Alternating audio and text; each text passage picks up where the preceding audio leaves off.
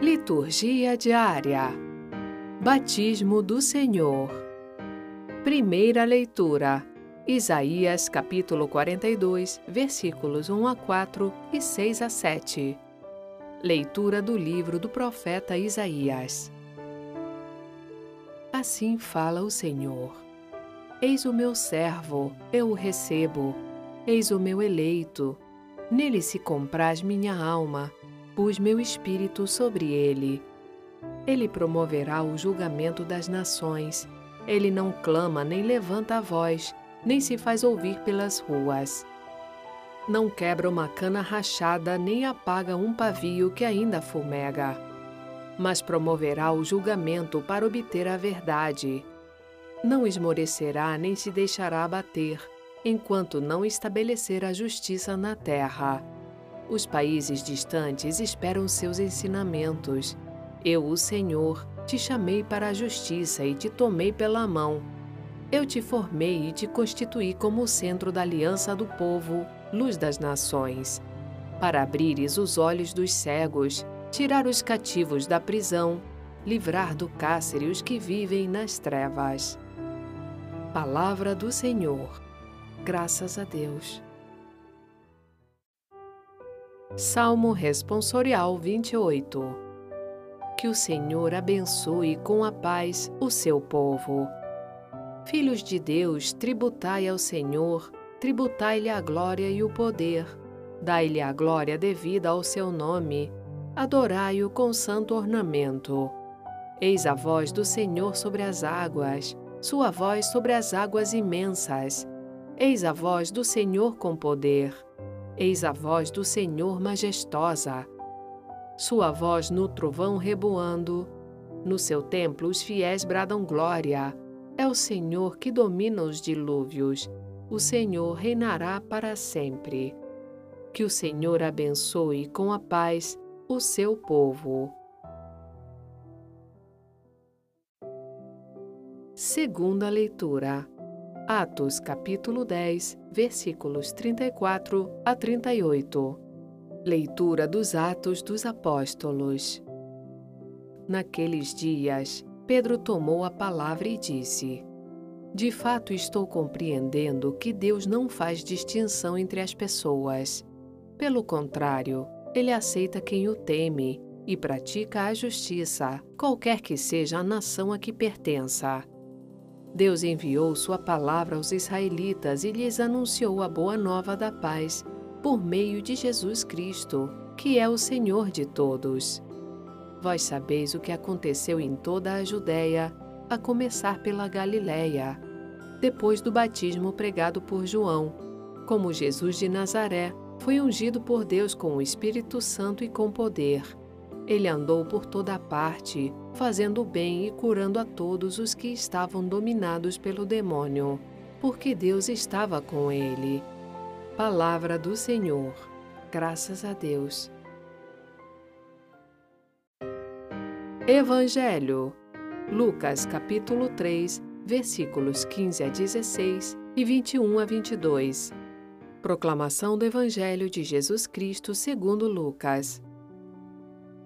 Naquele tempo, o povo estava na expectativa e todos se perguntavam no seu íntimo se João não seria o Messias. Por isso, João declarou a todos: Eu vos batizo com água, mas virá aquele que é mais forte do que eu. Eu não sou digno de desamarrar a correia de suas sandálias. Ele vos batizará no Espírito Santo e no fogo. Quando todo o povo estava sendo batizado, Jesus também recebeu o batismo.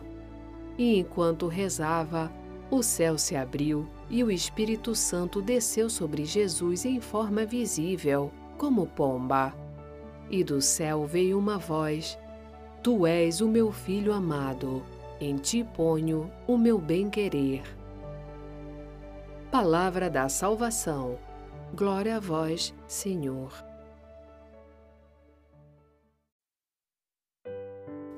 Começa agora mais um Conversando sobre a Palavra com Antônio Santoro, trazendo as reflexões sobre as leituras deste domingo, o batismo do Senhor. Oi, Sônia. Oi, pessoal. Tudo bem com vocês? Na liturgia de hoje, a gente celebra a festa do batismo do Senhor. Essa festa, ela ocorre logo depois da Epifania. Na Epifania, Deus começa a se manifestar à humanidade, ainda criança, ainda na fase da infância. Já o batismo mostra uma apresentação onde Deus começa a se revelar já na fase adulta. Deus começa a revelar para a humanidade o seu grande plano de salvação. Nesse acontecimento, que ocorre às margens do Rio Jordão, onde João Batista, aquele que pregou a chegada de Jesus, foi o precursor da chegada do Salvador, ele prega um batismo de conversão, um batismo de arrependimento de pecados, de mudança de entendimento, de mudança de concepção da vida das pessoas. João Batista, ele foi aquele que preparou o caminho para a chegada de Jesus. E Jesus aparece durante a pregação de João Batista também para ser batizado. Jesus, ele era membro do povo judeu. E como judeu que era, ele compareceu ao Rio Jordão. E durante esse evento, Deus revela Jesus como o Filho amado, que veio ao mundo enviado pelo Pai com a missão de salvar e de libertar a humanidade. Cumprindo o projeto de Deus Pai, Jesus ele vem ao mundo. Ele se reveste das nossas fragilidades, das nossas limitações, para com isso nos libertar do pecado, nos ensinando como viver, nos libertando de tudo o que nos amarra ao egoísmo, ao projeto de vida que não é de Deus. Jesus vem para dar o exemplo, para que a gente possa se aproximar com mais determinação dos projetos de Deus. E na primeira leitura de hoje, que é retirada do livro do profeta Isaías, a gente vê a figura de um servo misterioso. Não tem nome, esse servo ele não é nominado por Isaías, mas a gente vê que ele é um escolhido por Deus e enviado a esse mundo, enviado ao mundo dos homens para instaurar um mundo de justiça e de paz que não tem fim. Muitas pessoas enxergam ainda no Antigo Testamento que esse servo pudesse ser Ciro. Ciro também ajudou na libertação do povo hebreu nos tempos antigos. Então muita gente atribui essa profecia de Isaías a Ciro. Porém, se a gente fizer uma analogia, a gente vai ver que ela se encaixa perfeitamente na pessoa de Jesus. Porque esse servo, ele, inspirado e animado pelo Espírito de Deus, vai concretizar a sua missão com humildade e simplicidade. Ele não vai recorrer a poder, a esquemas de poder, de imposição, de força, de prepotência, porque esses esquemas não fazem parte dos projetos de Deus. Vamos ver o que diz a leitura. Ele diz assim: Assim fala o Senhor: Eis o meu servo, eu o recebo, eis o meu eleito, nele se compraz a minha alma. Reparem que nesse trecho a gente também vê, né? um pouco da manifestação de Deus no Rio Jordão, revelando Jesus. É o meu filho amado, escutai-o. Existe uma certa analogia entre os dois textos. E a leitura ainda fala ainda: Eu pus nele o meu espírito, e ele promoverá o julgamento das nações. Ele não clama, nem levanta a voz, nem se faz ouvir pelas ruas. Você vê que Jesus foi exatamente assim. Jesus não gritava, Jesus não levantava a voz, Jesus não fazia escândalos pelas ruas. Jesus ele era tranquilo, ele era sereno, ele chegava perto das pessoas com tranquilidade. Mas a leitura ainda continua e diz: Ele também não esmorecerá, nem se deixará abater, exatamente como Jesus. Jesus ele não desistiu frente aos esquemas de poder que ele enfrentou. Jesus ele sofreu muita oposição da casta dos judeus, a casta religiosa dos judeus, os fariseus, os saduceus. Jesus sofreu muita oposição desse pessoal que relutava em aceitar a proposta de Deus, em aceitar um projeto de amor, um projeto de igualdade, um projeto de justiça. Jesus ele foi sempre oposto publicamente por essas pessoas que queriam que ele fosse pego numa palavra, num discurso. O tempo todo eles perseguiram e armaram armadilhas para pegar Jesus. Porém, ele não esmoreceu, como o profeta Isaías falou. E a leitura ainda continua dizendo: Eu, o Senhor, te chamei para a justiça e te tomei pela mão. Eu te formei e te constituí como centro de aliança do povo, luz das nações, para abrires os olhos aos cegos, tirar os cativos da prisão, livrar do cárcere os que vivem nas trevas.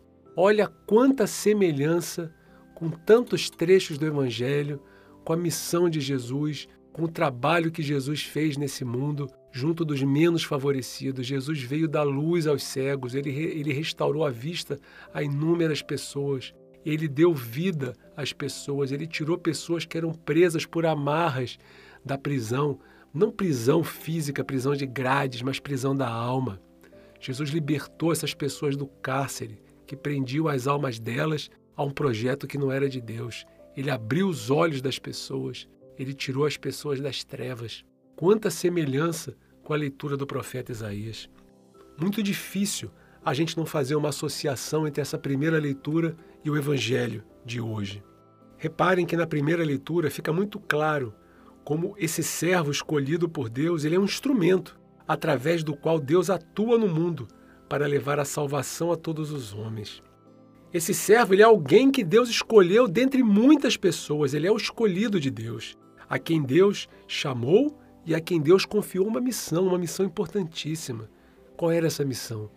Trazer justiça, propor para todas as nações uma nova ordem social, da qual desapareceriam as trevas da alma que alienam as pessoas que impedem os irmãos de caminhar juntos nesse mundo, de caminhar lado a lado. Prende nas cadeias do egoísmo, nas cadeias da injustiça, nas cadeias da opressão. Esse servo veio para libertar todo o povo dessas amarras e para trazer a liberdade e a paz para toda a humanidade. Se a gente fizer uma analogia entre esse texto e a vida e a pregação de Jesus, pessoal, a gente vai ver muitos pontos em comum. A vida e a pregação de Jesus foram exatamente na direção destas práticas que são atribuídas a esse servo de Deus. Jesus, ele veio propor uma compreensão nova do sentido da vida para as pessoas. Ele veio propor transformações profundas no coração das pessoas, um novo modo das pessoas olharem para os seus semelhantes, principalmente para aqueles mais desfavorecidos da sociedade. Nos tempos de Jesus, nos tempos de hoje, né, gente? A gente vê como a sociedade recrimina, discrimina e condena boa parte dos seus integrantes.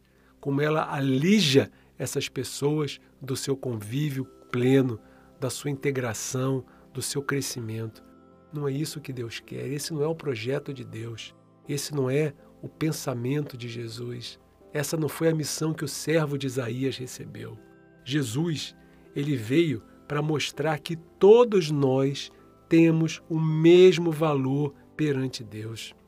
E baseados nessa premissa, assim a gente deve olhar para os nossos irmãos, para os nossos semelhantes.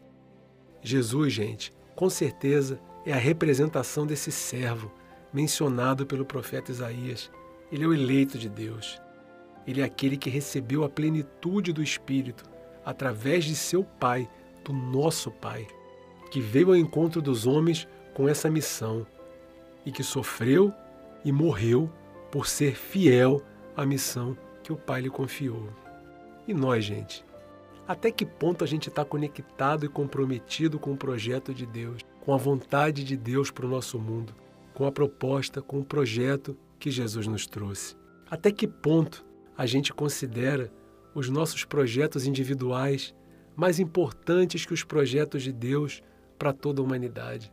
Não que nós não devamos ter projetos individuais, claro que nós devemos ter, mas a gente tem que ver que o bem do mundo, o bem do ser humano, o bem do nosso irmão, o bem de todos aqueles que nos rodeiam não pode ser ignorado. A gente não pode ser feliz se as pessoas ao nosso lado não são felizes. A gente não pode investir somente na felicidade pessoal se a felicidade daqueles que estão ao nosso lado é deixada de lado. Então, gente, está na hora da gente parar, da gente refletir quanto que a gente está disposto a fazer pela concretização dos projetos que visam um mundo mais justo e mais igualitário. Quanto sacrifício a gente se dispõe a fazer por isso? A história do servo, ela mostra para a gente desde já que Deus atua através de instrumentos nos quais ele escolhe e confia a transformação desse mundo, a transformação e a libertação do ser humano. Será que a gente tem essa consciência de que a gente, como batizado, a gente é batizado, Jesus também foi batizado, ele deu o exemplo. Nós, como batizados, a gente tem consciência que a gente também se torna um instrumento escolhido por Deus. Todo batizado é um instrumento de Deus na renovação e na transformação do mundo. Eu tenho consciência de que, como membro da comunidade de Deus, eu tenho parte dessa responsabilidade. Veja bem, gente, a gente não precisa fazer grandes transformações. A gente não precisa revolucionar a história da humanidade. A gente tem que começar transformando o nosso interior. Somente quando a gente transformar o nosso interior, a gente vai poder ser um instrumento para a transformação do pedacinho que envolve a gente. Não precisa de muita coisa. Se cada um agir dentro do seu pedacinho, o mundo todo é transformado. É uma progressão geométrica. A gente age num pedacinho, a gente transforma um pedacinho, e cada pedacinho desse age em outro pedacinho e por aí vai. E de repente, o mundo se transforma. Ou será, gente, que a gente encara o batismo apenas como um rito social, alguma coisa que a gente tem que cumprir, né? Todo mundo tem que ser batizado, todo mundo tem que ter aquela foto do batizado com padrinho, com madrinha, porque muitas vezes padrinho e madrinha são pessoas que são escolhidas por mera convenção. A gente tem que ter muito cuidado quando a gente escolhe um padrinho ou uma madrinha dos nossos filhos. Tem que ser pessoas comprometidas com a fé. Não tem que ser pessoas que tenham dinheiro, que possam dar presentes, que possam dar coisas materiais para os nossos filhos. O padrinho e a madrinha são pessoas que devem carregar a fé, são pessoas que devem ajudar a educar os nossos filhos na fé. Não é para você afastar as pessoas das pessoas que não compartilham a sua fé, não é isso que eu estou falando. Mas para batizar a criança, tem que ser uma pessoa que compartilhe da sua fé. Senão não tem sentido você batizar na igreja. Senão você apenas consagra a pessoa ou entrega, olha gente, eu gosto muito de você, vocês são muitos meus amigos, então eu queria que vocês tivessem um convívio mais próximo com meu filho. É justo, é legítimo. Todos nós temos excelentes amigos que não compartilham da fé. Mas para ser padrinho, para ser madrinha, a fé tem que pesar porque o batismo é feito dentro da igreja, não é feito no salão de festas. E pessoal, também convém a gente lembrar e não esquecer que a missão que nos é confiada por Deus só faz sentido à luz de Deus. Por isso que os batizados devem caminhar à luz de Deus.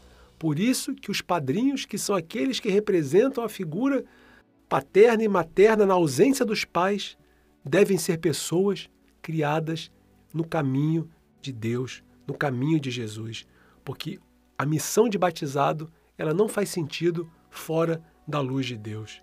É Deus que escolhe o batizado, é Deus que chama, é Ele que envia, Ele que capacita para a missão. Não faz sentido você sair pelo mundo querendo fazer tudo por conta própria. Se você está na missão de batizado, você tem que seguir e ser inspirado, capacitado e enviado por Deus. Aquilo que eu faço, por mais válido que seja, nunca vai ser obra minha, mas sempre obra de Deus. O meu sucesso nessa missão que é confiada para a gente como batizado nunca pode resultar das minhas próprias qualidades, mas da iniciativa de Deus que age dentro de mim e através de mim.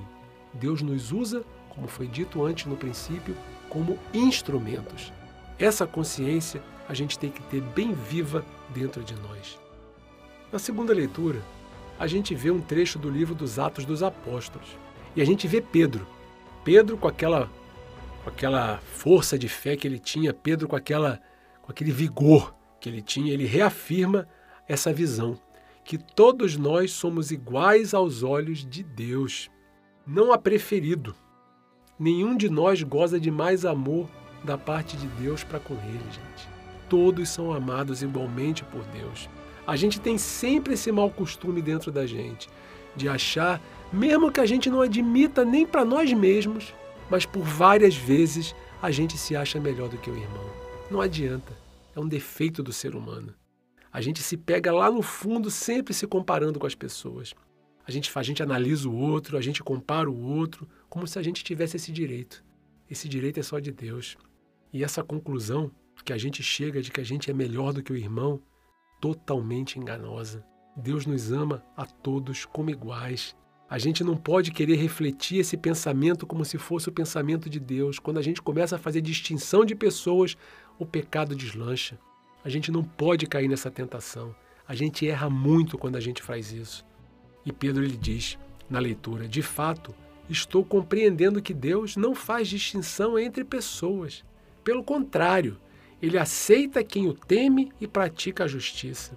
Ou seja, pessoal, todo homem, toda mulher, sem nenhuma distinção de raça, cor, classe social, todo aquele que adere à proposta de Jesus é amado igualmente por Deus. E até aquele que não adere, Deus ama igualmente. Nós nunca podemos, nunca poderemos penetrar no coração dos outros para fazer juízo dos nossos irmãos. Isso é competência de Deus. É Ele que julga, é Ele que analisa, é Ele que avalia. E Deus ama a todos de maneira igual e tem vontade que todos se salvem, assim como um pai quer que todos os filhos cresçam bem, educados, se deem bem na vida. A gente não torce mais para um filho do que para outro. Se a gente faz isso, tem alguma coisa errada com a gente. A gente torce igualmente pelos nossos filhos. A gente pode até amá-los de maneira diferente, né? Cada um tem suas qualidades, cada um tem seus defeitos, mas a, a intensidade do amor de um pai e de uma mãe por um filho, por uma filha, ela é a mesma. Nenhum pai deseja coisa melhor para um filho do que para outro. Assim é Deus com a gente. Ele entende as nossas diferenças. Ele entende que cada um é de um jeito, mas ele nos ama a todos de maneira igual. Pessoal, não façamos essas distinções. Isso nos afasta do projeto de Deus. Para finalizar, Pedro ele diz: Jesus de Nazaré passou pelo mundo fazendo bem e curando todos os que eram oprimidos pelo demônio. Ou seja, gente, Jesus ele distribuiu gestos de bondade, de perdão, de misericórdia, de amor, de solidariedade com todos os homens que deram de encontro com o seu projeto, com a sua missão, com o seu caminho. A gente, como cristão, deve continuar a dar seguimento a esse projeto, ao projeto de igualdade, de amor, de solidariedade, de justiça, vendo cada irmão exatamente como nós nos vemos. O evangelho de hoje, ele nos apresenta o encontro de Jesus com João Batista. Já falei bastante sobre essa questão do batizado de Jesus, mas eu quero me ater a um detalhe nesse comentário do evangelho. Jesus ele foi batizado por João. João, ele pregava um batismo de água, um batismo físico, que era um costume popular na época.